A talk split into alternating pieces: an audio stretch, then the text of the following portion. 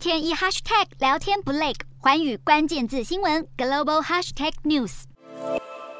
美国共和党议员葛兰姆与民主党议员布鲁门塔在七号造访乌克兰，和乌国总统泽伦斯基商讨用法案把俄罗斯列为支持恐怖主义国家。法案会把俄罗斯划入和伊朗及叙利亚等国家相同的类别。葛兰姆也认为这项法案在参议院能够获得多数支持。而纽西兰总理阿尔登也在同一天发表演说，表示俄罗斯的否决权地位让联合国在乌克兰议题上失灵，强调纽西兰要寻求联合国安理会的改革，还直指俄罗斯是道德破产。面对西方 国家的强力抨击，俄国总统普丁也在七号做出强硬表态。普丁还警告乌克兰和西方国家，表示俄军根本还没认真的展开军事行动。而俄罗斯下议院议长沃洛金也补了一枪，喊话阿拉斯加曾经是俄国领土，警告美国如果企图冻结或扣押俄罗斯海外资产，莫斯科当局也能够收回一点东西，挑衅意味十分浓厚。